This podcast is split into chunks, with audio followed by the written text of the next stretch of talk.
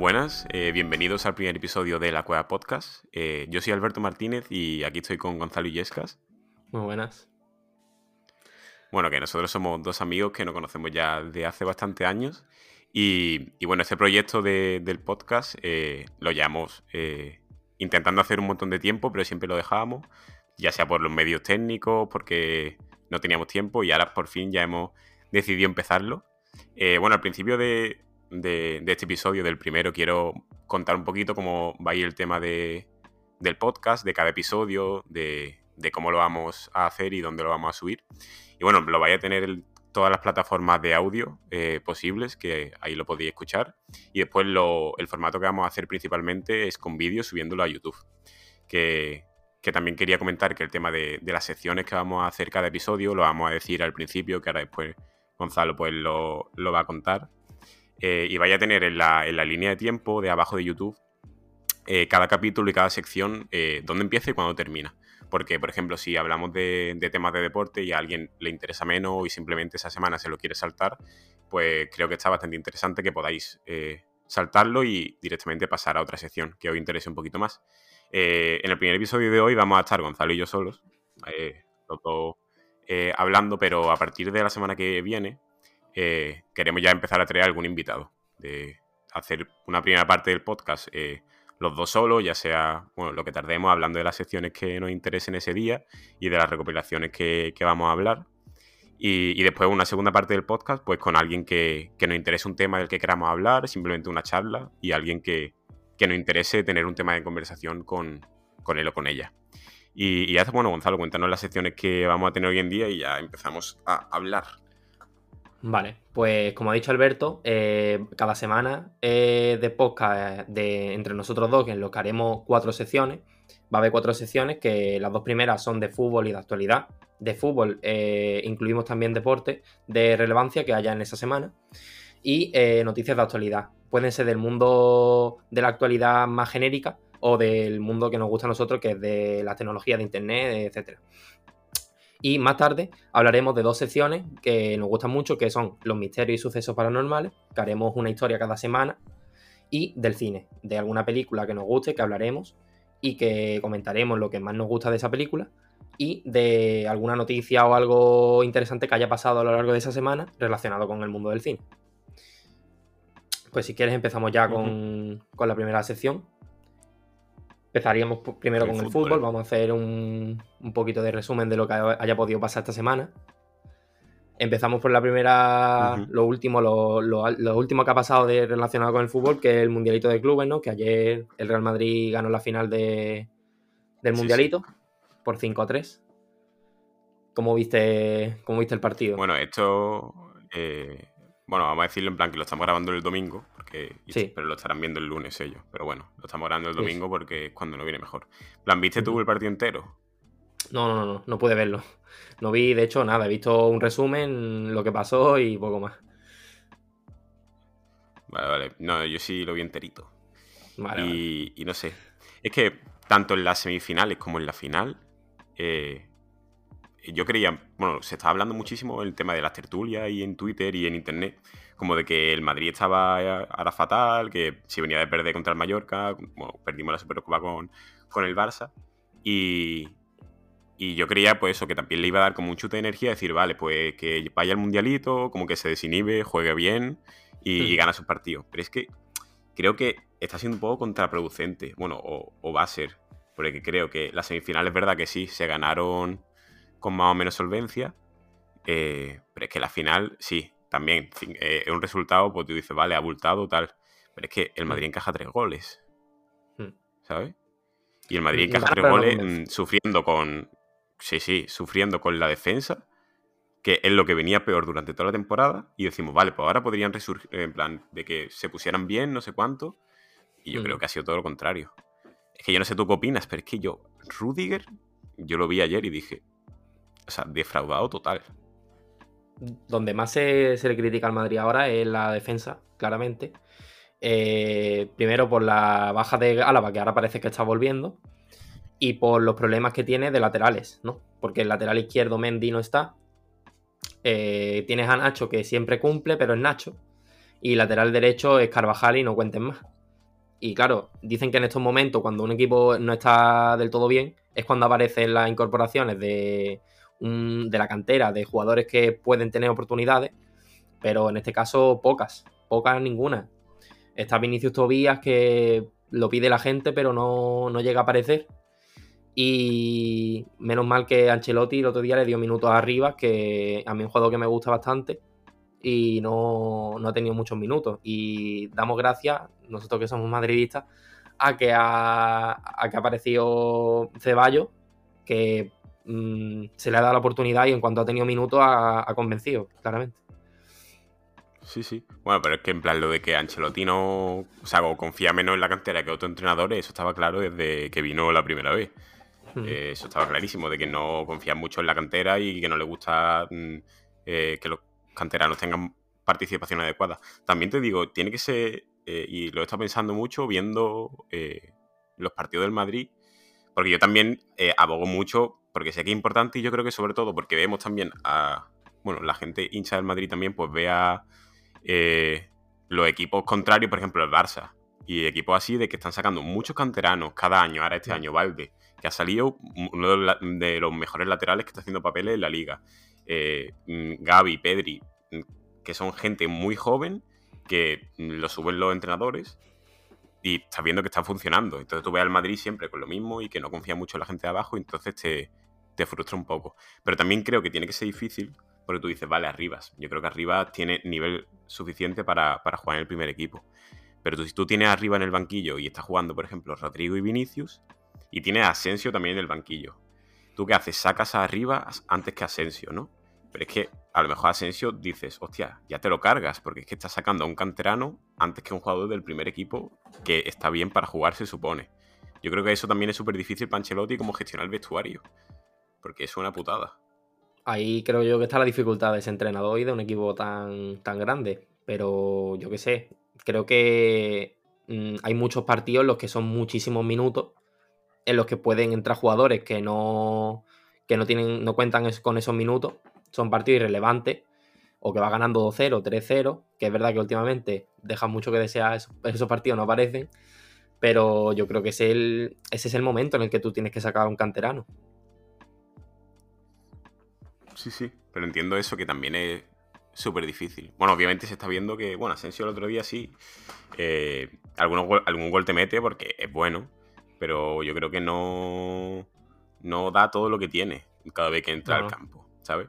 Entonces también digo, bueno, tiene que ser, tiene que tener algún escarmiento tal de que mm, salgan otros jugadores antes que él. Es que no puede ser el mm. otro día que teníamos que remontar y sale Mariano. Ya. Es que no hay revulsivo. y delantero centro, que es la posición. Ya. Porque no aparece. Si no está Benzema, que es el, único 9 que tenemos, porque Mariano no se cuenta, no hay. No hay jugadores para, para el ataque. Aunque está. Tiene jugadores muy buenos, como el caso de Vinicius, que últimamente está teniendo bastante polémicas pero eh, depende de cómo le pille el día. Si tiene un día bueno, está centrado en el partido y, eso pues puede, puede ser muy útil, pero... Sí, sí, obviamente en plan lo que se ve que no se puede dejar toda la baza que Vinicius y Benzema jueguen bien. Eso se sabía desde el año pasado. El año pasado la Champions vino por eso, porque Benzema en todos los partidos salvaba. Y bueno, pero también eh, son muchos jugadores jóvenes. Yo creo que la principal. Eh, bueno, el principal problema que hay ahora mismo es el tema de la defensa. Es que yo vi ayer a Rudiger, no sé, no sé en qué gol fue de los tres que marcaron. Bueno, en el primero creo que se come el. Se come como el pase de, entre líneas, se lo come el pase a la espalda y no llega. Y después otro es que le regatean en el área como si fuera un alevín. O sea, no sigue al tío en el área. Yo no sé si es porque van ganando y se relaja, pero ya he visto varios partidos de Rudiger que son así, de que un delantero que vienes del Chelsea, vienes de haber ganado la Champions con tu equipo, vienes como un fichaje estrella del Madrid y te han fichado gratis, que tendrías que venir, encima ahora se lesiona eh, Álava y Militao también está tocado y tienes tu oportunidad para mm, ser titular muchísimos partidos. Y yo creo que no, lo está mm, aprovechando para nada, yo creo que todo lo contrario, es que para mí, como tal y como está jugando Rudiger, los últimos 3-4 partidos que he visto de él, es que para mí Nacho va titular por delante de él. Mm, es que yo ayer lo vi fatal. O sea, no lo vi un, defensa de, nivel. de que tú digas, tiene un defensa con garantías, como cuando mm, tiene a Militao o cuando tiene a Álava en buena forma física. Yo para mí lo veo en un escalón inferior, que cuando lo, fichamos el, verano mm, nos vendieron otra cosa. Parecía que era top 3 centrales del mundo. Y es que en su equipo lo estaba haciendo, porque Rudiger era muy decisivo para el Chelsea. Pero yo creo que vino aquí, yo no sé qué le ha pasado, si no se adapta bien al club. Mm, yo lo veo, planes los entrenamientos, cuando la prensa saca imágenes o vídeos de, con los compañeros, se le ve bastante mm, que lo en la plantilla, bastante bien, eh, que se ha adaptado bastante bien. Entonces yo creo que a tema de adaptabilidad no es. Entonces yo no sé, yo no sé qué puede ser. Que todavía no viste el partido, pero los goles de que marcaron es que fueron de 3, 2 errores de Rudiger. Yo creo que es muy importante, que siempre pasa mucho en los jugadores que vienen de la Premier, que no se llegan a adaptar al fútbol, al fútbol español. Porque tú ves a Rudiger, que es muy potente físicamente, y en la Premier viene muy bien. Son partidos de ida y vuelta, eh, que no te hace falta tener una estabilidad en la defensa. Y claro, un jugador que suba, que baje y que sea tan rápido, que sea veloz, que sea fuerte, viene muy bien. Y aquí hace falta que se adapte. Porque llega Álava de la, de la Bundesliga que es una liga medianamente parecida a la española y, se adapta en nada, en 5 o 6 partidos. Mmm, Álava coge las riendas como si fuera mmm, llevara 14 años jugando en el Real Madrid. Y, sí, sí, eso fue increíble. Claro. Y es que mmm, yo tengo una teoría para los defensas que es que siempre tiene que haber un central que sea más eh, conservador, por así decirlo, y un central que vaya más al, al balón, al juego, y si te fijas en, los centrales que siempre han triunfado, las parejas de centrales buenas, siempre hay uno que es más conservador y uno que es más, más loco, por así decirlo. Y, por ejemplo, Puyol Piqué, Ramos con, con Piqué también en la selección, Ramos con Pepe, en fin. Yo creo que ahí está la importancia de, esos dos. Hace falta una coordinación entre los dos y, y ya está. Sí. Si quieres pasamos a También hablaba bueno, déjame decir una última cosa. me hace mucha gracia que yo hablo mucho con mi hermano también de fútbol. Sí. Eh, y, y es lo que muchas veces decimos. O sea, a nosotros en verano nos vendieron a Rudiger como si fuera el nuevo Pepe, ¿vale? O sea, a mí me lo vendieron así. Y todos los medios lo vendieron así de, hostia, Rudiger viene con muchas ganas, de que es un central súper fuerte, mm, que va al corte muchísimo, no sé qué. O sea, no he visto a Rudiger hacer más de tres faltas por partido. Es que no lo he visto. No, lo veo un central con consistencia. O sea, yo no sé si es por el, por el partido que vi ayer, eh, porque no me convenció la defensa, pero hoy estoy en plan muy cabreado con Rudiger. Pero muchísimo. o sea, para mí fue uno de los peores. Eh, o sea, uno de los peores de, ayer, ¿eh? O sea, lo vi fatal. Es que me defraudó muchísimo porque a mí Rudiger era un jugador que me gustaba. Porque a mí, yo, o sea, yo jugaba de central y a mí eh, los centrales que iban siempre al corte y tal, fuerte, me gustaban muchísimo. O sea, mm, los centrales a mí que como que son de, entrar fuerte, a mí siempre me han gustado. Eh, ¿no? Entonces a mí Rudiger yo tenía mucha ilusión, sí, me, han gustado mucho ese tipo de jugadores, en plan alto, fuerte, tal. Eh, entonces cuando vino yo tenía muchas ganas, digo, hostia, Rudiger decía, bueno, porque veníamos de una pareja de central increíble como son Alaba y Militao, de haber ganado la Champions con ellos, y dije, a ver dónde buscar el puesto Rudiger, pero como solo analizando al jugador, me encantaba. Y entonces pues me ha defraudado un poco. Pero bueno, a lo mejor también necesita más adaptabilidad, como decimos, que a lo mejor va teniendo más partidos o va saliendo más revulsivo como ha salido alguna al principio de temporada y va mejorando, a lo mejor el año que viene incluso. Bueno, pues si quieres vamos a, a, comentar un poco el tema de Vinicius, que lo he dejado antes de caer. Em, el Vinicius, o sea, la polémica que ha habido durante toda la semana relacionada con Vinicius porque mm, se habla de que está más pendiente de la polémica con los rivales, con la afición, con el árbitro, o está más pendiente del juego. Eh, aquí hay diversas opiniones. Mm, creo que todos estamos de acuerdo, o casi todos estamos de acuerdo, en que cuando Vinicius está pendiente del juego es top mundial, es muy bueno. Mm, prácticamente, eh, yo qué sé, en tema de uno contra uno, lo dijo ayer Rudiger, dijo que para él es eh, el mejor en el uno contra uno actualmente. Está Mbappé también, pero... Eh, yo creo que para mí, en mi opinión, eh, Vinicius si se centra en el fútbol y se deja, es verdad que tiene unas provocaciones muy altas, pero es que también él lo ha provocado. No por el juego que hace, porque Ronaldinho hacía ese tipo de juego y Ronaldinho no tenía esos problemas. Neymar sí los tenía, pero es que Neymar no era Ronaldinho. Y no por el juego, es por lo que hace cuando no tienes el balón. Creo yo, vaya. O sea, yo lo que veo del tema de Vinicius, que se ha dicho mucho como que...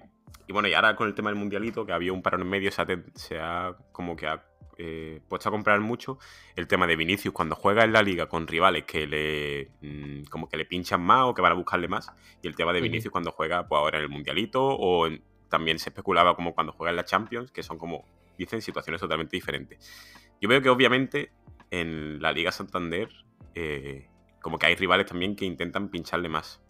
Pero es que eso mm, pasa ahora, eh, pasó hace 5 años, eh, ha pasado hace 50 años y va a pasar dentro de 15, 20, 30 y 40 años. O sea, en el fútbol, lo de que haya un central, un lateral, que te vaya a pinchar, que te vaya a hacer 20 mm, faltas por partido, que te vaya a, a, estar tocando todo el rato, a diciéndote cosas. Es que eso, tú no puedes intentar decir que, eh, que si te están buscando, que si provocas, que si no sé qué.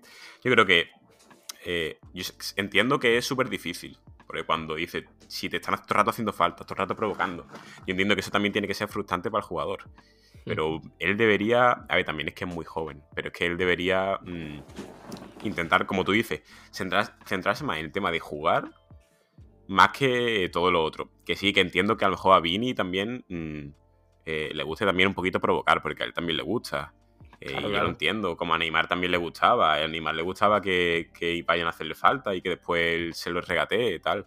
Eso a, los jugadores así les gusta. Y bueno, a mí es que son jugadores que yo con ellos disfruto un montón viéndolo. Yo con Neymar en la época de mm, su esplendor, que era increíble, era, son muy bonitos de ver esos jugadores. Claro, claro. Entonces también el tema de que había mucha polémica con el tema de los árbitros, de mm, de si tienen que dejar más libertad, menos, de tal. Yo creo que tienen que los árbitros aplicar la, normativa que haya. Y ni tener un trato de favor porque sea Vinicius, porque sea un jugador que mm. regate, ni, ni todo lo contrario. Porque también he visto muchos partidos de que mm, son faltas y faltas y faltas a Vinicius y al jugador es que no se le saca amarilla. Por mm. ejemplo, el otro día viendo el Mallorca, eh, o sea, a Mafeo, que fue el tema del lateral derecho, que estaba todo el rato pinchando Vinicius, no sé qué, haciéndole faltas. O sea, le sacaron tarjeta amarilla en el minuto 87. Ya. O sea, un jugador que ha hecho 10, 12 faltas a Vinicius durante todo el partido y ha estado sin dejarle, sacas amarilla minuto 87, es que me parece absurdo. Ni una cosa ni otra. No le saques amarilla en las dos primeras, ni en las tres primeras que haga. Pero ya todo el rato, todo el rato, todo el rato, normal que Vinicius se queje si la amarilla se la sacas en el minuto 87. Es que mm, el problema que tenía, eh, que tenía Neymar eh, no era nada parecido a lo que tiene Vinicius, porque Neymar, el problema que tenía es que si regateaba, que si estaba bien visto o mal visto. Yo creo que ese debate con Vinicius ni está. Con Vinicius el problema que hay es lo que hace fuera cuando no tiene el balón. Porque cuando, cuando tiene el balón, regatea, le pegan una patada. Y es verdad que muchas veces no le echan, no le echan amarilla a los rivales, pero el problema de Vinicius es que cuando hay cualquier problema, eh, siempre hay tangana, siempre hay conversaciones, cosas que se dicen. Pero es que eso es fútbol. Es que eso ha pasado, ha pasado con Vinicius y, pasará siempre con muchos. El problema es cómo lo afrontes, creo yo. Y, eso pasa en fútbol profesional, en segunda división y en cadetes. Entonces yo creo que... Sí, obviamente. Mm, yo qué sé, eso pasa en cualquier deporte de contacto.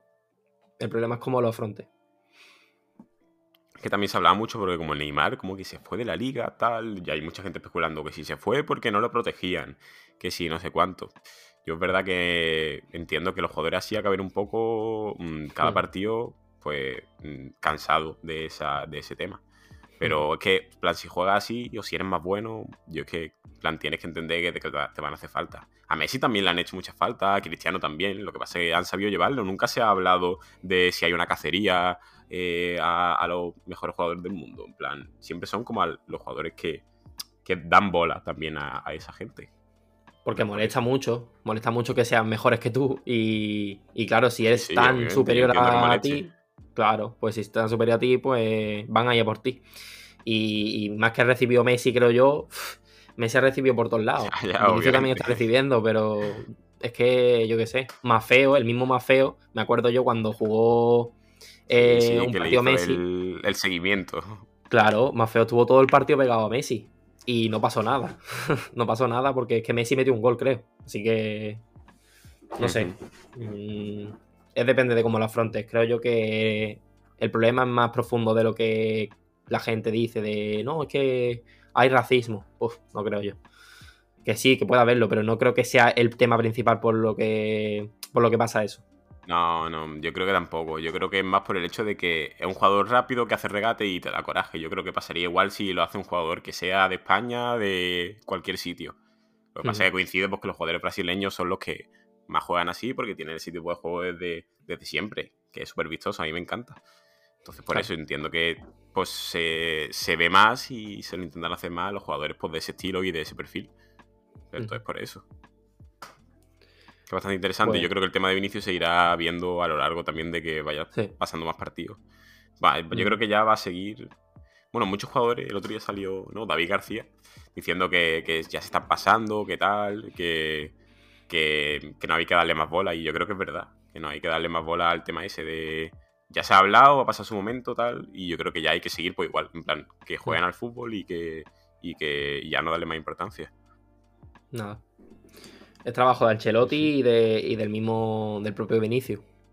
Que Ancelotti se nota que muchas veces está pendiente de eso porque supongo que es que él sabe que no es problema de los demás, es que es problema de él. y, pasamos ahora ya a las noticias, porque digo... Sí, sí, sí. Vale. Bueno, tenías que contarme eso. Tengo bastante ganas de que me lo, me lo cuentes, la primera, porque en plan, de verdad que a lo mejor suena tonto porque mucha gente que estará escuchando esto sabrá del tema. Porque de hecho, mm.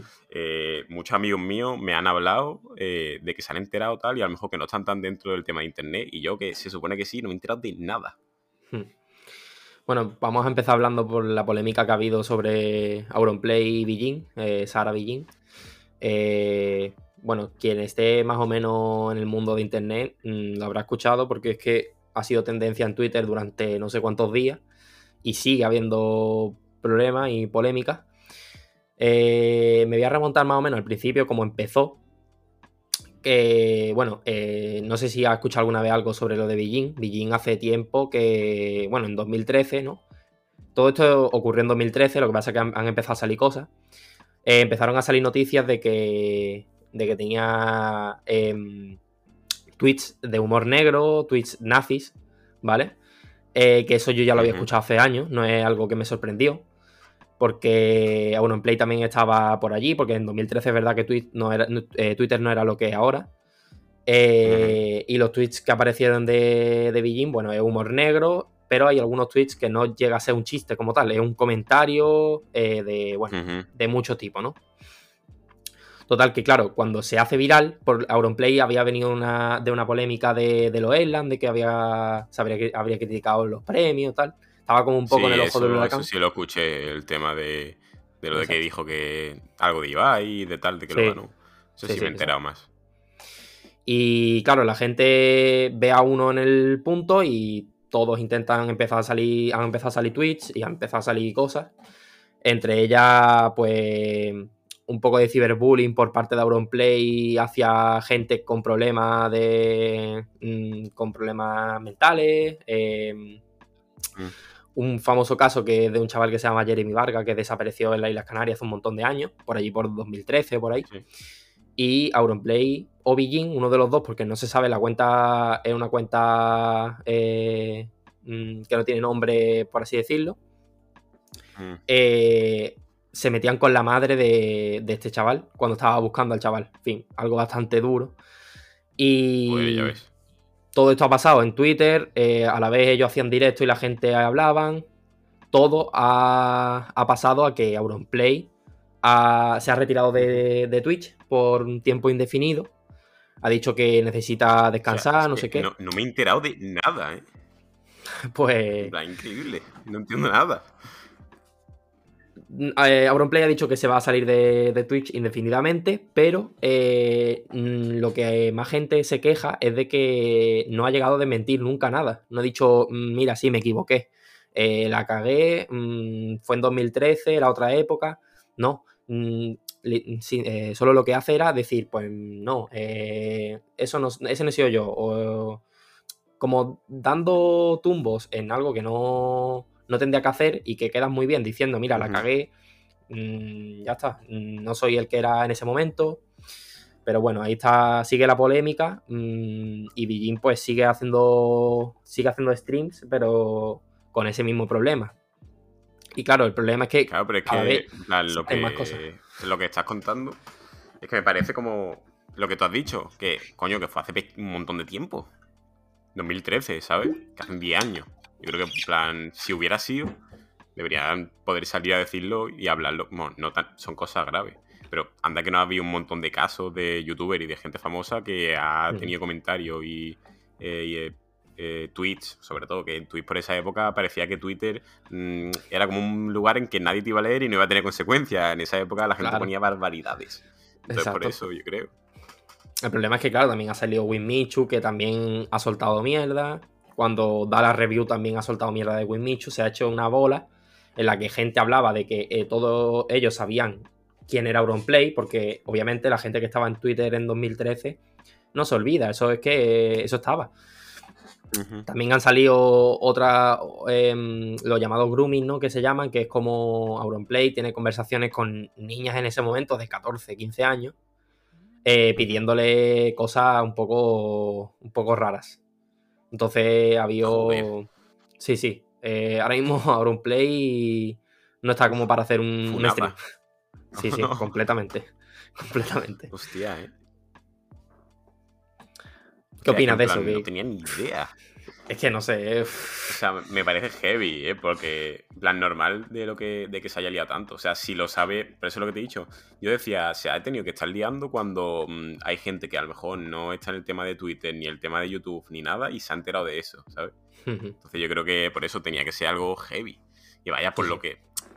Es que el tema de, mm, de internet y de no salir tú a desmentir o a decir que sí o sea, decir que te has equivocado en una cosa de esa es como que la gente ya da por hecho de que lo ha hecho. Hmm, y, y e, sí, o sea, sí, y encima mal, ¿sabes? Ya quedas tú fatal. Que eso sí, lo ha hecho.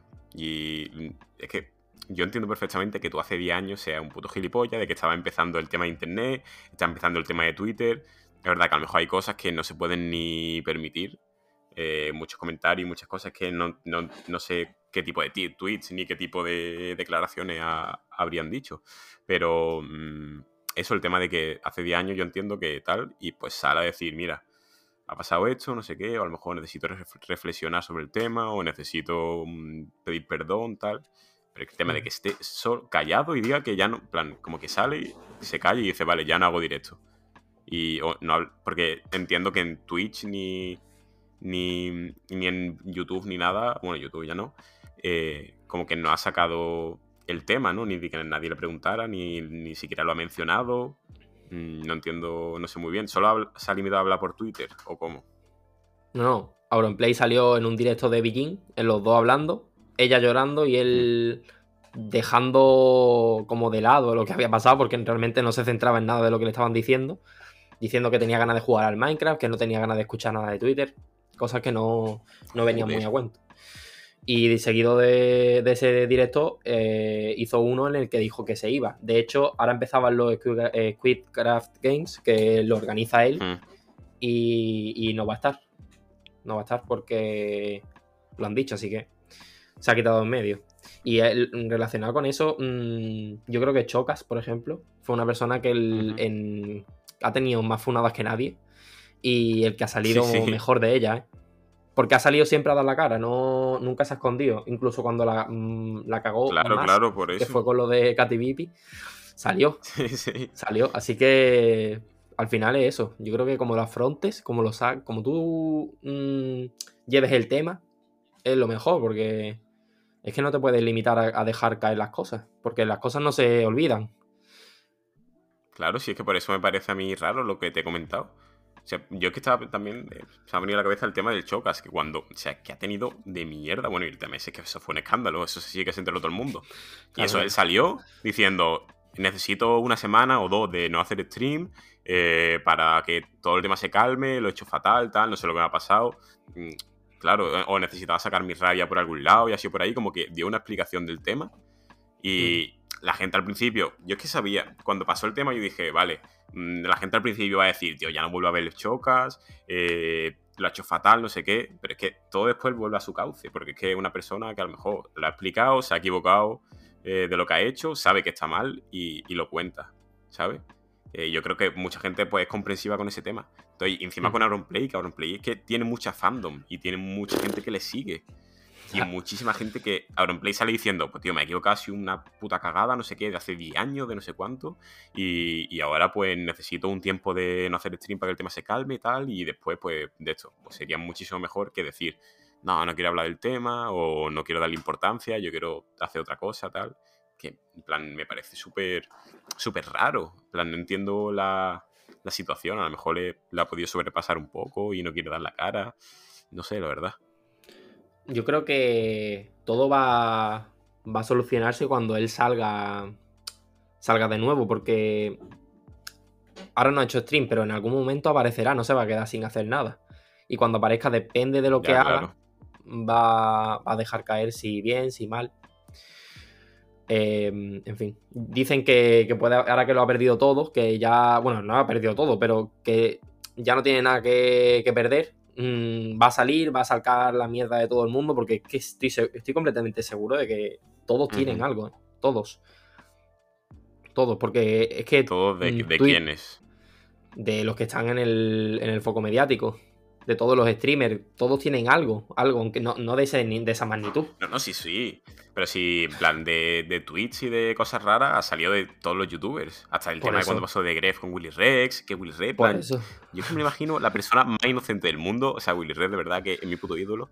Entonces, pues claro, mm, eh, yo me no esperaba, en plan, como que de esa persona no podía salir nada malo de su boca. Y todo el mundo, y más por esa época de Twitter, que eso tiene que ser es que, claro, esa época que fue nada más empezando, yo creo que es lo que digo, que la, gente no se esperaba que Twitter iba mm, a quedarse tan para la historia, ¿sabes? De que mm, un tweet de 2013 tuyo puede salir dentro de 10, 15, 20 años. Yo creo que la gente no era consciente de eso, ni lo pensaba. Y de hecho hay muchos que no, no, están saliendo. Hay muchos que no están saliendo por, por, lo mismo. Porque tendrán miedo de que les saquen algo. Porque es que en Twitter 2013, ¿quién iba a esperar que dentro de 10 años eh, iba a ser súper conocido en España y, ese tweet iba a poder salir. Entonces creo que tiene que haber, vamos. Bueno, eh, pues, pues creo que si, si, quieres pasamos a la siguiente, vamos comentando la que la que tú tienes ahí apuntada. Eh, eso yo, yo tenía muchas ganas de hablarlo. Porque en plan, me parece. O sea, brutal. Eh, me enteré hace, bueno, eso sí ya hablando ya bastante tiempo, pero como de que hace tres semanas o así, me empecé como a interesar más por el tema y, a ver más vídeos y ya me empezó a salir pues en TikTok y en Twitter a leerlo un montón. Y el tema de la inteligencia artificial y, el chat GPT famoso. Que yo creo que inteligencia artificial, sí más o menos todo el mundo sabe lo que es, porque la propia palabra lo hice, pero el chat GPT yo me creía que todo el mundo lo sabía. Y, ayer estuve hablándolo con algunos amigos y como que no saben bien eh, lo que es. Eh, bueno, voy a explicarlo un poco. El ChatGPT es una herramienta que sacó la empresa OpenAI, que es como una empresa que se centraba desde hace un montón de tiempo en la inteligencia artificial. Y es simplemente un chat eh, con el que tú hablas, e interactúas en todos los idiomas posibles, que eso mm, me pareció también increíble. Tú puedes decirle, háblame en español y pues le comenta en español. y preguntarle cualquier tema que quieras y él te responde totalmente como si fuera casi una persona y le puedes preguntar cualquier tipo de cosa. Le puedes preguntar cómo empezar una marca de ropa. Le puedes preguntar cómo hacer un plan de marketing. Le puedes preguntar eh, cómo hacer un trabajo sobre la guerra civil o un trabajo eh, sobre mm, sociología, cualquier cosa, y él te responde. Eh, vaya, yo le llevado más al ámbito académico, que todavía estamos estudiando. Entonces, que me ha parecido mm, impresionante en ese tema. Encima, el otro día también lo estuve hablando con mi hermano. Eh, y lo que no sé es si, el, si para trabajo académico eh, existe plagio en el chat o no. Lo que, lo que mm, estuvimos investigando y yo deducí es que no, porque a cada persona le responde de una forma diferente. ¿Sabes? No sé, tú también sabes más del tema. Entonces te preguntan, ¿sabes algo de eso? De si mm, con el tema de los trabajos o tal hay plagio. Porque Yo... es como lo que más debería preocupar. Yo he estado probándolo porque obviamente viene muy bien para hacer muchas cosas. Eh, y he comprobado porque, claro, tú haces un trabajo, necesitas coger algo de aquí, algo de allí. Y, como muchos profesores, como todos sabemos, tienen las aplicaciones estas para el plagio, pues tú puedes, tú puedes comprobarlo, tú puedes coger el texto, pasarlo y decir, y he probado bastantes veces y tiene 0% de plagio. O sea, no lo pilla. Y eso es muy bueno, pero también es muy malo. Porque claro, es bueno para nosotros ahora porque dices tú, es que hay cosas que no te van a, no te van a ayudar en nada. O sea, no, no, va a pasar nada porque tú cojas un informe y digas, tienes que hacer un informe sobre X. Y tú coges ese, ese, tema, haces un informe de él, bueno, te lo hace ChatGPT y lo, y lo utilizas. Pero claro, cuando nosotros tenemos ya una edad, estamos estudiando en la universidad o en, o en otro tipo de grado, pero no es lo mismo eso que cuando un chaval de 10 años, 11 años, 12 años está utilizándolo, que es la época en la que tiene que, tiene que crecer, tiene que aprender cosas, en la que ya tenga una herramienta que le hace cualquier cosa. Cualquier fórmula matemática, cualquier ejercicio, todo. No necesita nada. y... No, no, yo, lo veo súper peligroso. es, es verdaderamente peligroso y creo que en Estados Unidos en algunos estados lo han, lo han prohibido ya. Lo han prohibido porque... Eso lo estuve leyendo yo. en uso escolar. Porque claro, es que ya no es, no es acceso a Internet, porque hay que decir que ChatGPT no tiene acceso a Internet. Es como, es una inteligencia artificial desde cero. O sea, tiene como una propia inteligencia que te, te, elabora. Tú no le puedes pedir un dato de algo que tengas que encontrar en Internet. No lo tiene. No, no. Pero en tema de realizar algo lo tiene. Y eso es un peligro, vamos. Sí, sí, es que lo que tú dices también. O sea, mm, es que la gente, o sea, la gente mm, pequeña eh, va a crecer ya con eso. Y mm, en el momento en el que. Bueno, después no se hace, ¿no? Pero es lo que se debería hacer también, que la gente que yo siempre abogo mucho porque los chavales que estén aprendiendo lean un montón y aprendan a buscar artículos científicos, que lean eh, y un montón de cosas que, con el chat es que no va a hacer falta.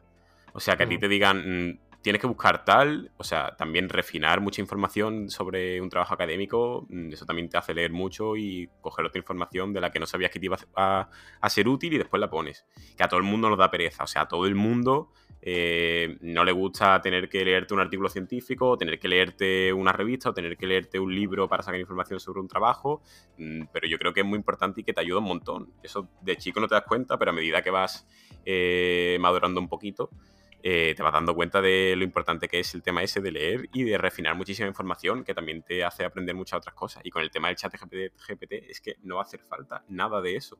Va a ser simplemente abrir una página web, mm, tengo que responder a tal pregunta, lo pones y te da la respuesta. ¿Que quieres otra respuesta diferente? Le dice, ¿me puedes dar otra respuesta? Y te dará otra mm, diferente. Es lo que, es lo que he visto, es que me parece súper súper, súper peligroso para, las generaciones, sobre todo que están aprendiendo. Y es lo que te digo, no sé cómo la universidad ni las instituciones de enseñanza van a, van a llevar este tema. Porque yo creo que tienen, van a tener que buscar una solución. Hmm. Bueno, ChatGPT está en un acceso anticipado, que es gratuito, pero creo que a partir de, un tiempo va, a ser de pago. Creo que ahí van a hacer un poco de limpieza, porque claro, no es lo mismo eh, tenerlo ahí fácil, gratis, accesible para todos, pero cuando sea de pago van a haber un poquito de restricciones. Pero creo que mm, tienen que hacer algo eh, en el tema educativo 100%. Para el tema de trabajo está súper bien. Creo que va a aligerar muchos procesos y si se usa bien puede ser muy, muy, muy útil. Y otra cosa que... Yo, por ejemplo, que... Ah, perdón el tema de que yo, por ejemplo, eh, que estoy estudiando audiovisuales, mm, o sea, nosotros, la gente que utiliza programas de edición de vídeo y programas de, de audio tal, o sea, trabajamos muchísimas veces con herramientas de inteligencia artificial que nos ayudan muchísimo el trabajo. Y eso nunca se ha hablado. O sea, en Adobe Premiere hay un montón de herramientas, incluso en Photoshop.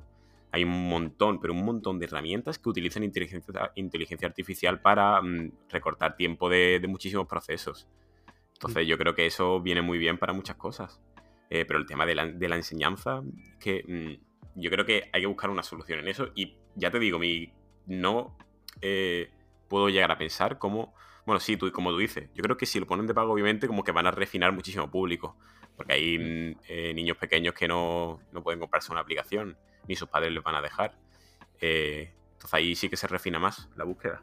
Pero aún así, o sea, lo veo peligroso. Ya te digo, eh, viéndolo egoístamente, tanto para ti, para mí, para toda la gente que está estudiando, tú dices, coño, de puta madre, ¿sabes? Tengo una aplicación que mm, le meto el trabajo y me la busca, que ya te digo, no tengo una idea creativa para cualquier cosa y le pregunto al chat y me da un montón de opciones y un montón de, de, temas de los que puedo hablar, de temas de los que puedo pensar para tal cosa, para hacer una imagen, para hacer una foto, para hacer un vídeo. Mm, eso es verdad que te ayuda un montón el tema de la creatividad para potenciarlo un poquito más. Pero es que veo que es peligroso el tema académico porque si ya te dan todo hecho, o sea, tu cabeza es que no va a avanzar ni va a aprender más conceptos, se van a quedar en ir a lo fácil. Hmm. Esto también puede venir bien para que de verdad haya una reforma buena de la educación y que no, que cambie eso, de mandarlo, mandar tarea para que te ocupe cuatro horas de tu tarde haciendo cosas que podrías hacer en clase, que en clase se tira una hora hablando el profesor, y podría cambiar para que se haga el trabajo en clase, que no se pueda utilizar esa herramienta y pueda haber una mejora. Creo yo que puede ser también una, una buena opción que realmente no te sirva para nada porque no puedas utilizarlo. Y mm, otra de las cosas que se puede mm, que se puede mejorar con ChatGPT es que se puede unir con otro tipo de inteligencias artificiales porque hay muchas. Hay muchísimas, de hecho.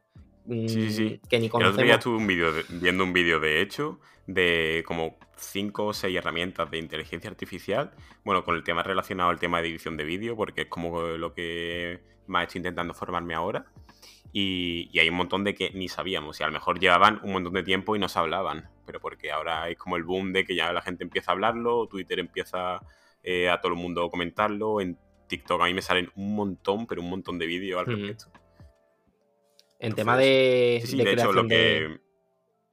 No, no cuenta, cuenta. En, tema de creación de empresas, que antes has dicho, pues no tengo una idea para un modelo tal. Hmm. Eh, ChatGPT te puede dar una idea, por ejemplo. Después hay una, inteligencia artificial que se llama Validator, que te puede, tú le pones una idea de negocio y te dice los pros y contras que tiene esa idea. Te dice, pues sí, puede ser bueno porque no hay, hay una idea ahí, hay un vacío ahí. También te puede decir lo malo. Yo creo que si juntas y la usas bien, es muy, muy, muy, muy bueno. Muy bueno. Y también cuando, cuando empezaron las, inteligencias artificiales, había una de, creación de imágenes que fueron las primeras que salieron, ¿no? Las creaciones de imágenes, de dibujos. ahí también entraría. Sí, es, eso, eso, eso es lo primero que, salió en el tema de inteligencia artificial, sí, sí. Exacto. Y de hecho creo que ahí hay un poquillo más de polémica porque el tema de artistas eh, pierden, yo creo que pierden bastante con eso. Sobre todo porque a lo mejor tú ves una imagen y tú dices, eh, es que esta imagen ¿es de una inteligencia artificial o la ha hecho de verdad un artista? Ahí está el problema. A lo mejor ese artista lo ha hecho y, está genial. Y la gente, por el problema que hay ahora de esta inteligencia, piensa que no, que no lo ha hecho él. Creo que. No sé, puede ser un poco negativo en ese aspecto. Sí, sí, o sea, el, tema ese, o sea, pero eso venía. Yo creo que eso lleva bastante tiempo, o sea, en, pruebas, porque yo, como hace mucho tiempo, ya vi como. Mm, forma de, que el propio ordenador creaba una imagen. O sea, tú le dabas un término o varios términos de lo que quería hacer y el ordenador te daba como la imagen. Y obviamente yo creo que para los diseñadores gráficos, sobre todo, eh, mm, eso va a ser un, problema grande. Porque mm, si antes necesitabas una ilustración o una imagen para cualquier proyecto tuyo o simplemente eh, como piezas de arte, ¿sabes? O como eh, NFTs incluso. Eh, mm, ahora ya una inteligencia artificial te lo puede hacer, ya sea de, gratuita o, de pago. Supongo que todo el tema ese de, ilustración y tal, no sé muy bien con qué aplicaciones ni con qué programa, pero supongo que será de pago. Pero mm, yo creo que eh, lo que toca eh, ahora mismo y en el futuro es adaptarse al tema de la inteligencia artificial y saber eh, utilizarla para el tema de, los, de tus trabajos, para el tema... Yo lo vi mucho, es que todo lo que voy a hablar es relacionado con el tema de la edición de vídeo y el filmmaker y tal, pero porque es lo que más vídeos me salen y de lo que más estoy informado. Y es de que eso, mucha gente estaba como asustada por el hecho de que, si digo, es que próximamente un ordenador entero te va a poder hacer un vídeo, casi.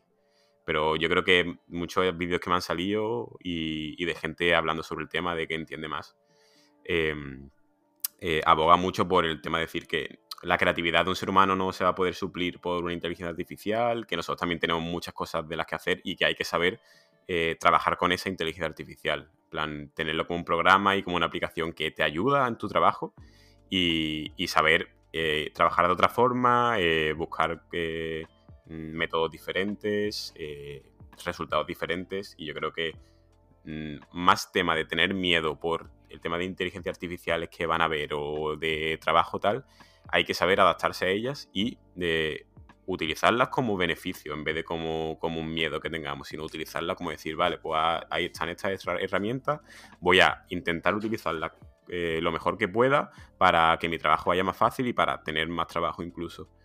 Pero obviamente también está el tema del miedo hacia muchos sectores que, a lo mejor van a tener que cambiar totalmente su forma de trabajo. Claro. De hecho, mm, muchas empresas lo, meterán, lo utilizarán y, lo tendrán como una herramienta. Es eso, es una herramienta. Depende de cómo la uses, puede ser muy bueno, puede ser muy malo. No es, yo no lo veo como un enemigo para nada en el tema del arte, que es lo que estábamos hablando, mm, si un artista usa esa inteligencia artificial para ver que puede mejorar eso o puede darle una idea sobre algo, no lo veo malo, no lo veo malo. De hecho, no creo que sea una competencia para él, vamos.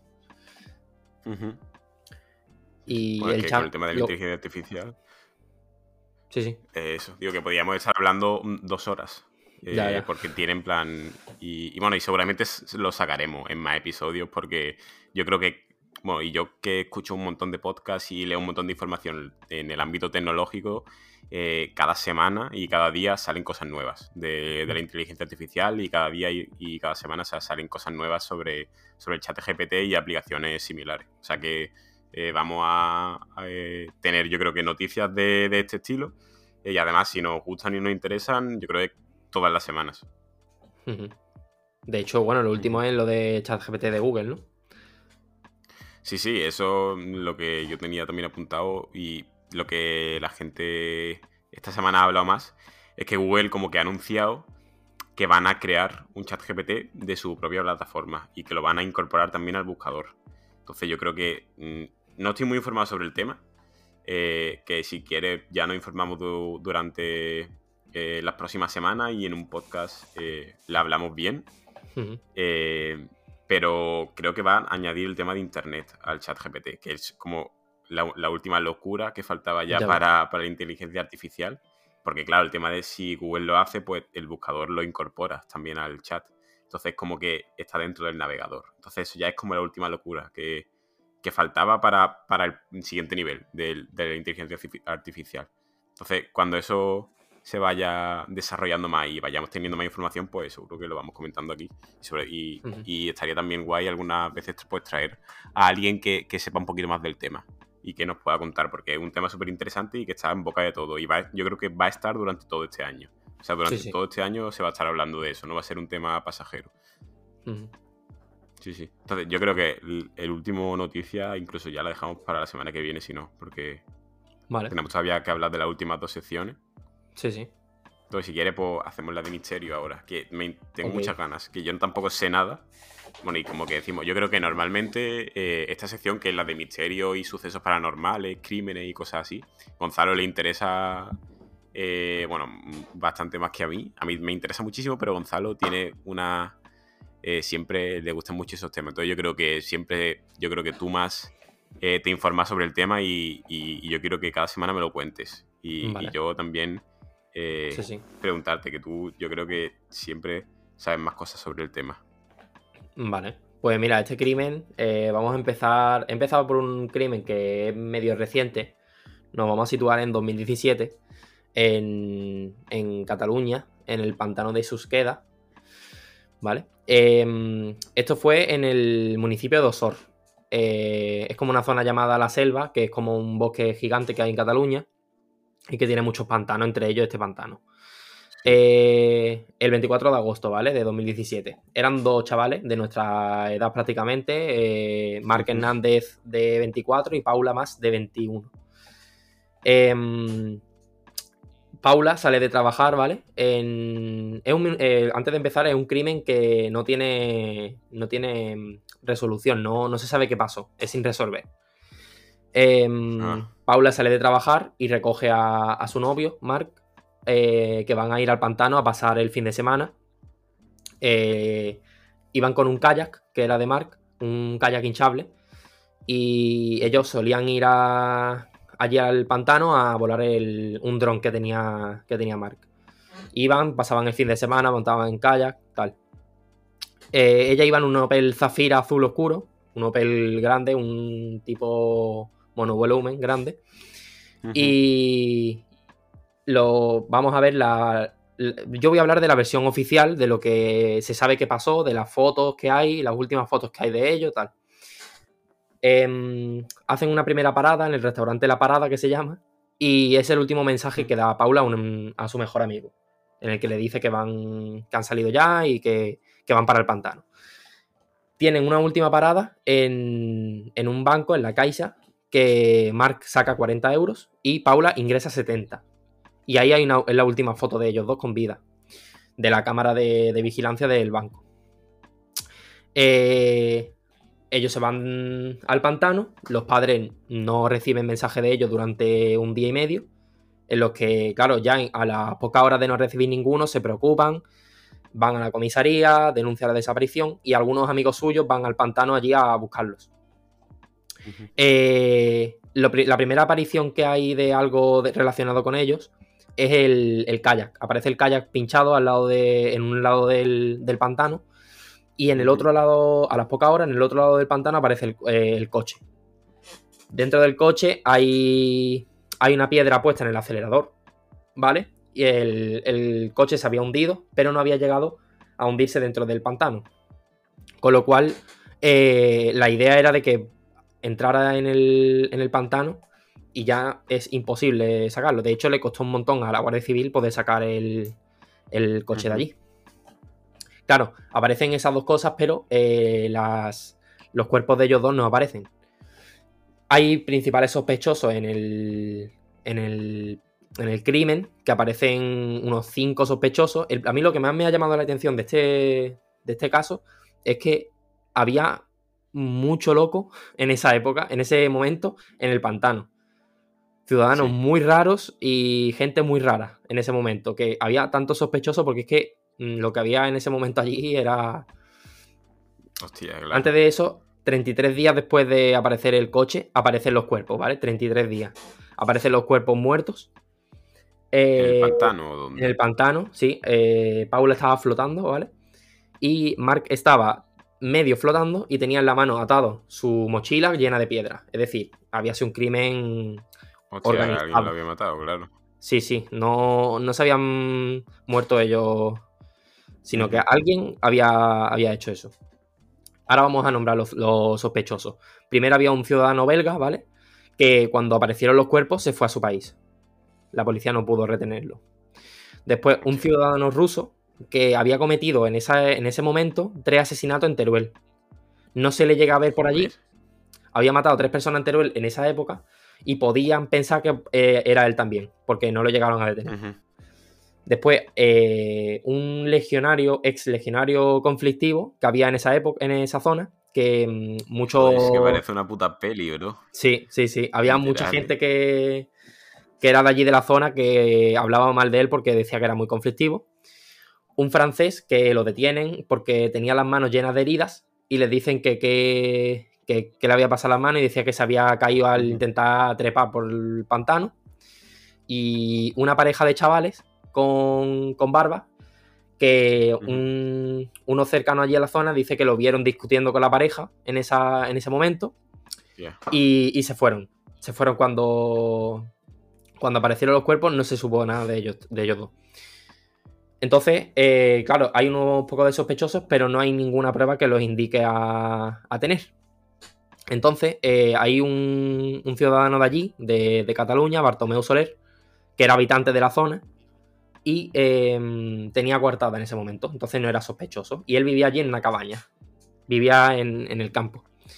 Entonces le preguntan si vio algo sospechoso en esos días porque querían saber si, habían visto algo raro, si habían visto a la pareja, él no vio a la pareja, ni escuchó los disparos porque estaban muertos con un disparo en, cada, en la cabeza. Hostia. Pero lo único que vio eh, fue el coche, un Land Rover blanco de Jordi Magentí. Jordi Magentí eh, era un, catalán de, muy conocido en, en el 1997 porque mató a su mujer, ¿vale? En, una, provincia cercana. Entonces, eh, había salido de la cárcel ya, porque hacía ya 20 años y ya había, había salido. Y eh, estaba él vivía junto a su hijo allí. Entonces, eh, Jordi Magentí, todo el mundo en el que preguntaba a la gente de allí, eh, hablaba mal, porque era muy conflictivo y hacía cosas muy raras. Claramente podía ser un sospechoso importante. Sí, sí. su hijo, en un momento del, del caso, eh, lo incrimina a él, él queda detenido, pero por falta de pruebas se, le sale de la cárcel, ¿no? Bueno, de la, de la prisión. Y eh, Jordi Magentí, en un momento de, no saber dónde está, huye del país y el crimen queda totalmente sin resolver. No se sabe nada. No, no hay principal culpable ni, ni se sabe nada. Y así quedaría. O sea, que lo dejan ahí. Eh, sí, sí. Ya está, en plan, el crimen. Tío, eso es súper raro. Uno de o sea, claro, es que. Mm, ya, pero digo. Eh, como que me cuadra más que pasaran esas cosas de. Vale, no encontramos ningún sospechoso y, no, no tenemos como resolución del caso. Y lo dejamos mm, como en crímenes que han pasado hace bastante tiempo. Bueno, en los años 90, vaya, que eran como investigaciones policiales más, más rudimentarias, por así decirlo. Ahora, como están de esto, 2017, ¿sabes? Hace mm, seis años. Al no haber pruebas, pues no pueden, no pueden culparlo. También pasaron muchas cosas raras en esa época, porque apareció un coche, cuando se estaban buscando los cuerpos, apareció un coche eh, que aparcó allí al lado en la zona y se abandonó. Ese coche se dejó allí y ya no, no ha vuelto nadie a por él. Son cosas que pasan. Es un crimen un poco raro porque pasaron. Sí, sí, pasaron muchas cosas mm, muy raras. Digamos. Yo creo. es un, crimen un poco. muy raro. Una pareja súper normal eh, que iba a la zona. A mí es que lo, que lo que te he dicho, lo que más me sorprende es la cantidad de gente rara que había en ese momento allí. Sí, sí, que parece una película literal. Cuando ha empezado a decir sospechoso, es que. Mm, Vaya, entre uno ruso, eh, el otro belga, eh, mm, eh, un loco, un no sé qué. No vea. Que claro. Había tanta pues gente que podría. No, todos los de que estaban ahí podían haberlo hecho perfectamente y no hubiera descuadrado, vaya. De hecho, el caso está archivado y, y no hay nada más. No hay ninguna prueba más ni ningún. Nada nuevo. Joder no vaya, me parece. Y, y, los padres y tal, no. Yo tampoco se le ha dado mucho bombo a ese. Pero así me suena, porque el, crimen de Susqueda mm, como que me sonaba de haberlo escuchado, pero simplemente eso. Eh, eh, es para que se hubiera dado muchísimo más bombo en el tema de noticias y, muchísima gente hablando más del tema, porque es como los padres, vayan, no haber encontrado hoy que se archive el caso, mm, eso es que me parece increíble. Pues el, dicen, dicen que en esa época no se le dio mucho bombo al crimen, porque coincidió, fue, nos situamos en el verano de 2017, coincidió con el ataque terrorista de la Rambla en Barcelona. Coincidió en, ah. ese, en esos días. Entonces, como que colapsó. Sí, sí, sí. Entonces no. Sí, sí. Hombre, sí, entiendo que ahí en ese momento a lo mejor colapsara. Pero mm, eh, resulta raro que después, ¿no? No haya vuelto a salir o después no se haya vuelto a hablar, cuando pasara, yo que sé, un año a lo mejor, que las investigaciones policiales no sé cuánto pueden durar, pero mm, de eso de que se ha dejado así mm, sin, sin concluir nada. No sé, me parece. Me parece súper raro. Eh, crímenes que quedan sin resolver, uno de tantos que veremos cada semana porque hay miles. Ya, ya, ya, ya veo, pero un, es un mundo que, que no tenía ni idea, vaya. O sea, ya te digo, que eso era para que se hubiese enterado todo el mundo de, de ese tema y yo ni lo sabía de lo que había pasado. Entonces, por eso. Bueno, pero sí, sí. Está bastante interesante esos temas. plan, sí, sí. Y enterarse de que, ya te digo, no, no me había enterado antes de eso. Bueno, pasamos a la última sección, ¿no? Sí. Que es el tema de, del cine. Bueno, lo que íbamos, no sé si lo hemos dicho al principio, pero el tema de, creo que no. En la sección de cine lo que vamos a hacer es cada semana eh, decimos una película eh, para que durante la semana los que quieran vérsela y los que se hayan visto el podcast de, la semana anterior eh, les dé tiempo a verse la película junto con nosotros. Por ejemplo, al final de esta sección eh, vamos a decir la película que vamos a querer comentar la semana que viene. Para que eso, para que mm, los que estéis viendo el podcast esta semana podáis verla también, si no la habéis visto ya, y, y podamos comentarla la semana que viene, porque obviamente las películas que vamos a comentar va a ser con spoilers, porque es como más se puede analizar una película y más se puede comentar las impresiones que hemos tenido sobre ella. Aparte, esta semana ha coincidido que justo estamos haciendo el podcast cuando ha sido eh, los premios Goya de, esta, de este año 2023. Entonces, al principio vamos a, hablar un poquito sobre, sobre eso, que es lo que, lo que pasó. Bueno, eh, ayer para nosotros, el sábado, para, para los que estáis escuchando el podcast. Eh, entonces, eso. si quieres comentar un poquito más sobre el tema de, de las cosas que nos han llamado la atención de la gala, como tal, como, como evento, y ya después el tema de los premios de, hmm. cada uno. Bueno, yo en plan premio. Bueno, ahora, después comentamos los que, los que más nos hayan llamado la atención y los que, los que veamos. El tema de la gala, eh, lo primero que me llamó la atención y quería comentarlo, porque, bueno, aparte de que siempre la gala de los Goyas eh, hay gente que tiende a politizarla un montón. Y a mí eso, todos los años, me toca bastante la moral. Y, en plan, y me parece que se entra en temas eh, que en un festival de cine de un país eh, es que no se debería tratar. Y me parece que hay gente muy inoportuna y gente que hace comentarios que yo los veo innecesarios. Si tú quieres después reivindicarlos, es que me parece súper bien. Muchas reivindicaciones de un montón de cosas. Eh, el tema de sanidad pública, que no sé cuántas veces se repitió.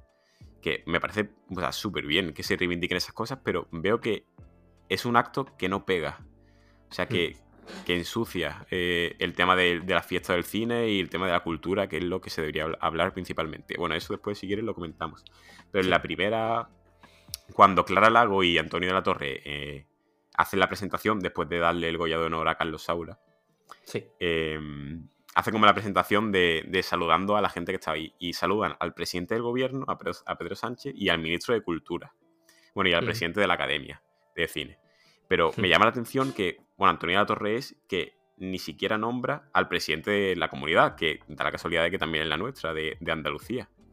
Que, ya te digo, me llamó muchísimo la atención y me di cuenta al, escucharlo. Porque dije, coño, están en Sevilla. Encima, Antonio de la Torre nombra la ciudad. Eh, y estaba mirando a Pedro Sánchez y Juanma Moreno, yo me di cuenta porque estaba justo al lado de, Pedro Sánchez en el, en el, en el sitio, en el asiento, vaya. Entonces digo, me llamó mucho la atención. No sé si te diste cuenta. Sí.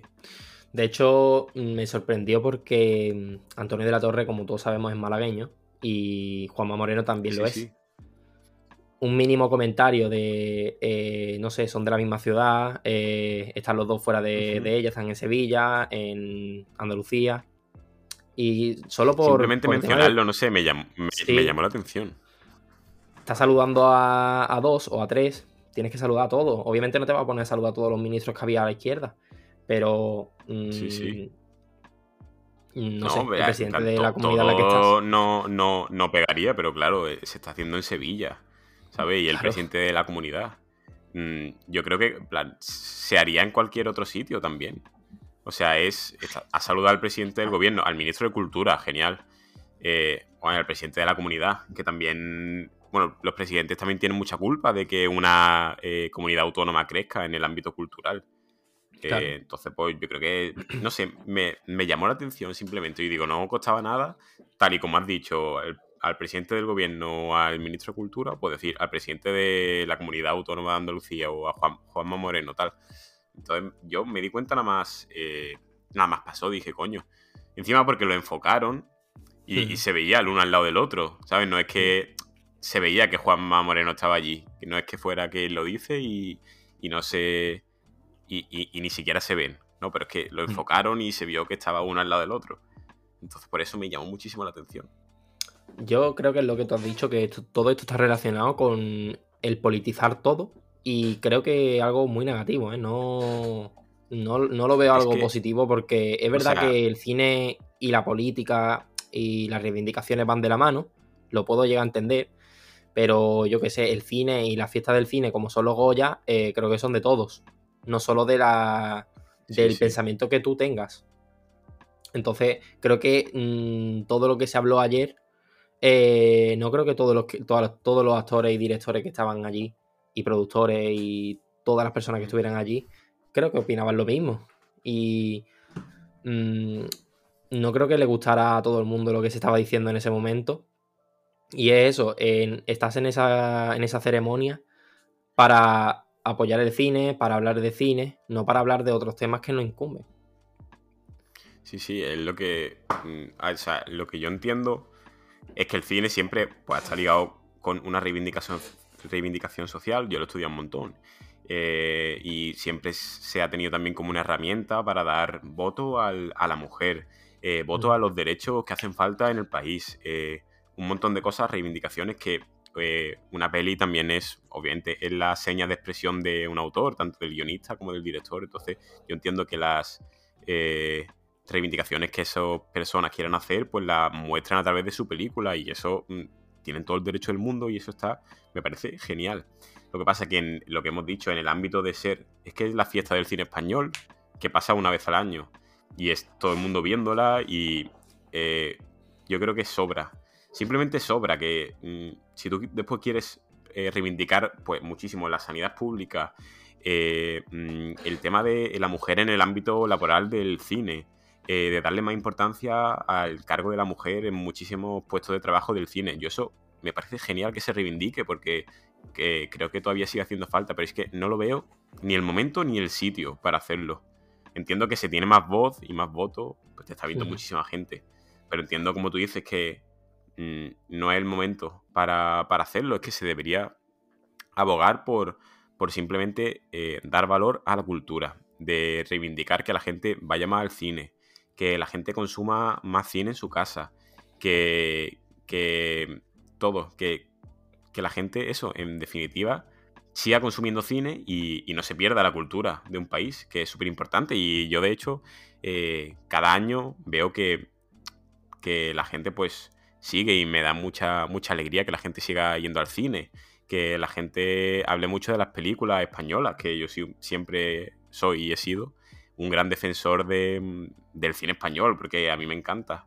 Yo consumo un montón cine español, al igual que, cine extranjero, pero cine español siempre yo soy un gran defensor porque el cine de nuestra tierra y además yo lo he estudiado y nosotros tenemos un muy buen cine y una muy buena historia del cine, ya lo podemos ver con cada huella de honor que se da cada año.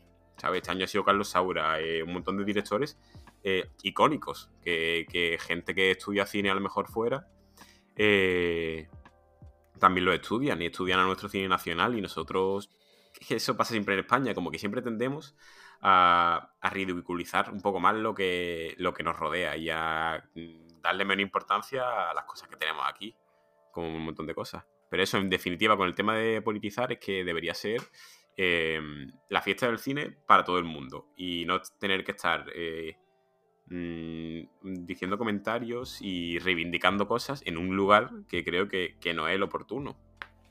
Entonces, pues no sé si a lo mejor el tema de Antonio La Torre de no saludar iba por ese lado, eh, no sé, o simplemente no estaba en el guion y se lo dijeron, o se le olvidó, ni idea. Mm, no sé, no pienso que sea que se le haya olvidado. Porque estaban los tres al lado, lo, todo lo vimos, estaban los tres. es que es, por eso eh, se, ven cuando lo enfocan. Por eso que, bueno, eh, creo que también hay tipos de cine español que ha provocado que se ridiculice. Hay algunas películas que no, e, no, creo que sea cine español. que de hecho nunca están en este tipo de premios, pero están. Y es lo que la gente se queda, creo yo. Si tú no conoces mucho el cine español y lo único que ves es mm, la película del verano de X, pues sabes de cuál hablamos.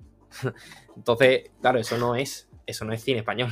Eso es, bueno, es cine, supongo, pero no es lo que, lo que todo el mundo mm, conocemos como, buen cine. No, sí, sí. Yo creo que es cine español y, también tiene su éxito y su público. Pero creo que eso hay que saber diferenciar, saber que existe también existe cine americano que es así, y lo hemos visto un montón de veces, y gente lo ve, y gente disfruta de él. Lo único que eso mm, tienes que saber diferenciar y hay que saber diferenciar en el tipo de cine que se hace para entretener y un cine para otro público totalmente diferente y después valorar el cine tan bueno, con tantas historias maravillosas que tenemos, también grabado, es que el cine está avanzando un montón. Y... Entonces por eso. Si quieres vamos empezando y vamos viendo los premios, los nominados. Vale, ¿cuál quieres comentar primero? ¿Mejor actor o protagonista? Venga, vale. Que se me, llamó la atención. Bueno, es que Asbestas tenía un montón de ganas de verla y no he podido verla porque solo estaba en el cine y, no he tenido tiempo para, ir a verla. O sea, he visto las, las tres nominadas a Mejor Película, las que estaban en plataformas digitales, que son Alcarrás, eh, Cinco Lobitos, que se llevó un premio bastante importante, y Modelo 77. Eh, entonces, para mí, eh, hablando de los dos protagonistas que estaban nominados de, Modelo 77, que son Javier Gutiérrez y Miguel Herrán, eh, al, empezar la película, tú es que no la has visto, pero al empezar mm. la película, bueno, es que a mí Javier Gutiérrez me encanta. Y cada vez que hace un papel suyo, yo le doy muchísimo valor porque es que me parece que lo hace increíble y que da vida a cualquier personaje que, que, mm, que, le pongan, vaya. Entonces, mm, al empezar la película, eh, como que estaba dudando, digo, mm, voy a ver eh, como quién se merecería más el Goya al estar los dos nominados de uno u otro. Eh, y Miguel Herrán como que al principio lo estaba haciendo bien, pero no me convencía, yo creo que supongo más por la, altura que tiene Javier Gutiérrez y lo que tengo ya en mi mente de él. Pero me sorprendió muchísimo Miguel Herrán cómo avanzó durante la película. Cuando la veas te darás cuenta y yo creo que también te, te va a pasar que es como que muy bien los dos, pero que Miguel Herrán como que se le nota una evolución a lo largo de la película. Mm, del, personaje supongo que también. Entonces yo creo que eso lo, él lo gestiona muy bien y lo representa muy bien. Entonces para mí de lo, de los que, de lo que había visto de actores, yo creo que yo para mí se lo hubiese llevado él. Porque de verdad que hace como una evolución del personaje muy buena. Eh, lo madura mucho, eh, al espectador le llega esa madurez. Yo creo que Mm, eso es muy importante en, el tema de un personaje y que sea, sepa eh, demostrarlo a cámara. Javier Gutiérrez lo hace impresionante de principio a, fin, pero también es un poco lo que nos tiene acostumbrados. Y también es un personaje más plano en el, en el, transcurso de la historia. Con lo cual que yo creo que en esos dos, pues para mí se lo llama Miguel Herrán. Eh, pero claro, no he visto Asbesta y no sé cómo lo, lo habrá hecho Denis Menochet. Supongo que muy bien, porque tiene muchísimo elogio y, y yo creo que también, eh, por lo que escuché, era como el favorito a llevárselo. Yo creo que habrá sido como, como una interpretación también muy buena y que, y que la historia, bueno, es que a mí Sorgoyen es uno de, los, de mis directores favoritos, entonces yo creo que también sabe plasmarlo también muy bien a los actores que dirige. De hecho, yo creo que estará todo claro de que Asbestas ha sido la gran ganadora de la noche por todos los premios importantes que se ha llevado. Y, y yo, de, los actores protagonistas, ninguna de las cinco, de los cinco nominados, las cuatro películas que son, no me las había visto ninguna. Entonces, no puedo opinar de ninguna interpretación de ninguno. Una cosa que me sorprendió, que no sabía, y que no sé si lo sabes, que Denis Menochet eh, salía en Madridito Bastardo, en la película de. me, enteré también cuando, lo, dijo el comentarista así, cuando le dieron el premio. Es el padre que sale en la primera escena de, Sí, sí. De Maldito Bastardo. Que claro, ahí ya vemos que es un actor internacional, ¿sabes? Ya, ya, ya. Me sorprendió muchísimo, no, lo sabía. Y tengo muchas ganas de ver a Vesta porque es que creo que, vamos, por todo lo que se ha llevado, tiene que ser una película que merezca la pena. Es que en Modelo 77 eh, se ha llevado más, porque no, es que no lo tengo aquí apuntado ni, ni lo tengo, pero se ha llevado más premios eh, por, la, por la recreación, yo creo que del lugar Mm. y, de, y de, la, de la época en la que están. Porque se roda en la cárcel modelo de Barcelona, mm, que, bueno, la misma es de Celda 211 y ha salido en bastantes pelis. Eh, la, la modelo de Barcelona. Y es verdad que se recrea súper bien. O sea, desde fuera hay un montón de planos eh, que salen los presos a- arriba del edificio, como de la cúpula de, de la cárcel, y se ve como la cárcel entera, con todo la calle y tal. Y bueno, ha ganado mejores efectos especiales. Que se podía decir, parece que, que una peli que la ves y parece que no tiene nada, que está rodada normal y que no tiene efectos especiales, pero mm, contándola así, claro, estás teniendo que mm, recrear una cárcel que de hace mm, eh, 60 años, ¿sabes? Entonces, claro, tiene muchísimo mérito. Entonces, el tema de eso, eh, creo que también se ha llevado.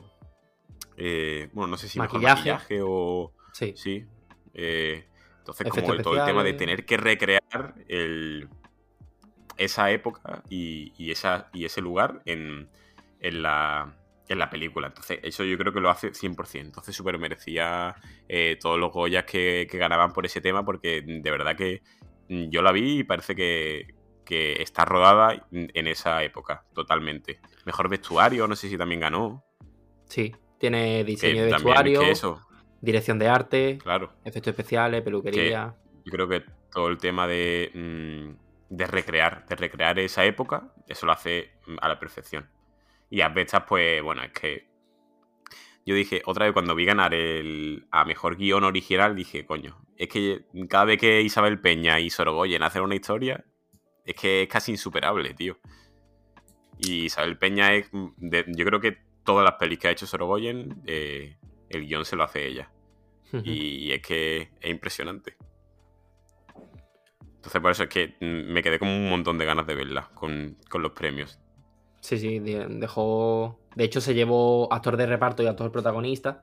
No se llevó ninguna de las dos de actrices, porque creo que sale. Si sale alguna, creo que no sale ninguna mujer. Estaba nominada a mejor actriz protagonista una de Asbestas, pero mm, no sé si Ah, sí, verdad, a lo mejor Marina sale menos. Supongo que sí. Marina Foy, sí. Sí, sí, Supongo que a lo mejor cierto. saldrá menos en la película y que el más protagonista se- será, será bueno, Denis Menochet. Eh, que sí, de, de actriz protagonista ganó Laia Costa, que esas cinco lobitos también la vi. ¿Tú la viste también, Sí. no? Sí, sí, sí, sí. Y la de reparto, Susi Sánchez, Mm. que la, la hace de madre Es que también. yo creo eso, que, que la que la historia se basa. Bueno, es que Cinco Lobitos también ganó mejor dirección Nobel, Sí. que fue. eh, no me acuerdo cómo se llama la directora. eh, Em. Pero lo ganó, que era su, es su primera película.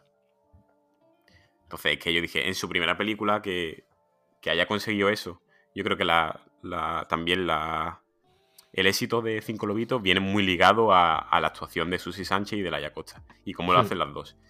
Sí, sí. Es que Sin se duda. complementan súper bien y durante toda la película se muestra el comportamiento de ambas, cómo aprenden una de la otra. Es que yo me di cuenta. Ninguna película a lo mejor tan vistosa como, por ejemplo, Modelo 77, que es como más frenética, que obviamente es otro tipo de película. Eh, Cinco Lobitos, pues más lenta, bueno, como Alcarrás, son películas como que muestran más eh, la vida cotidiana.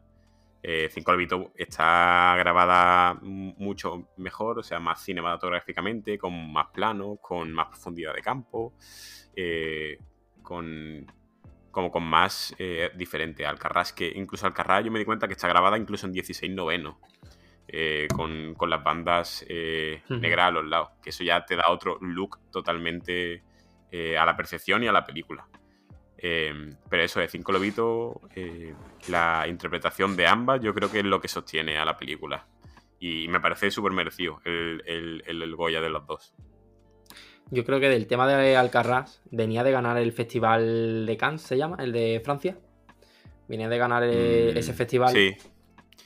Es que, mm, bueno, supongo que será ese, porque también otra película venía de ganar el Festival de Berlín, que también es súper importante en Europa. Que no sé, sí, sí. entonces no sé cuál era de los dos.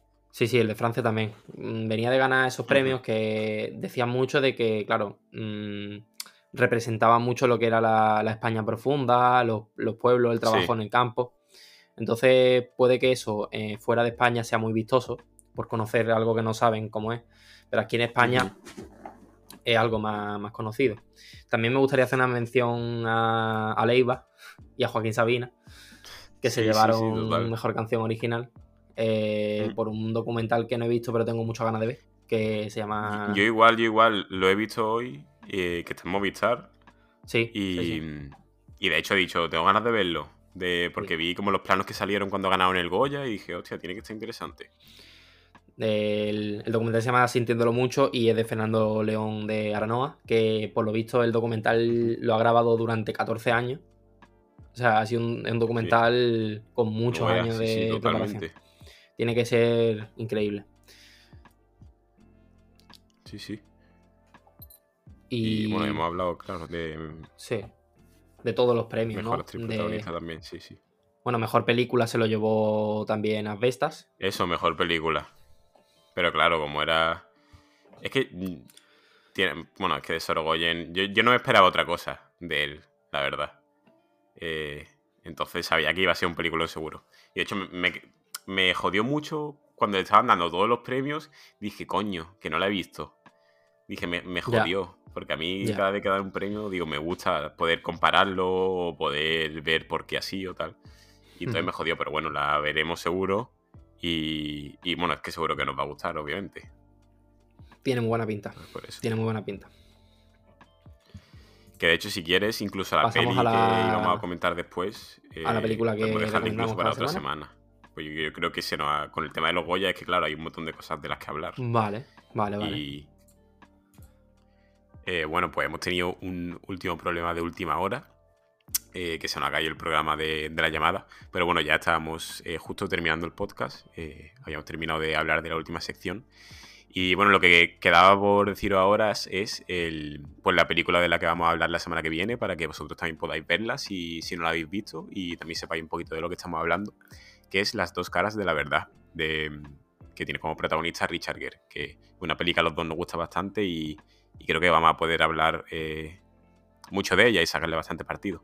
Entonces eso podéis verla eh, y la semana que viene pues hablaremos de ella. Eh, bueno, también eh, dejadnos en comentarios, sobre todo si lo estáis viendo en YouTube, temas así de la actualidad o interesantes que queráis que, hablemos en los siguientes episodios.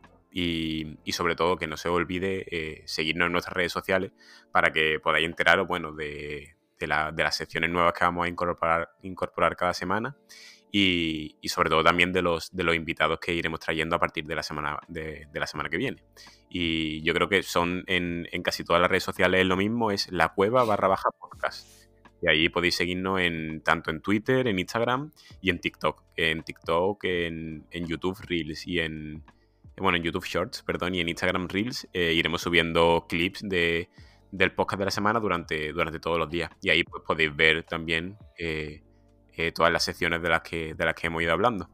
Y bueno, yo creo que, nada, como primero creo que ha salido bastante bien y, y nada, Gonzalo, pues nos vemos la semana que viene.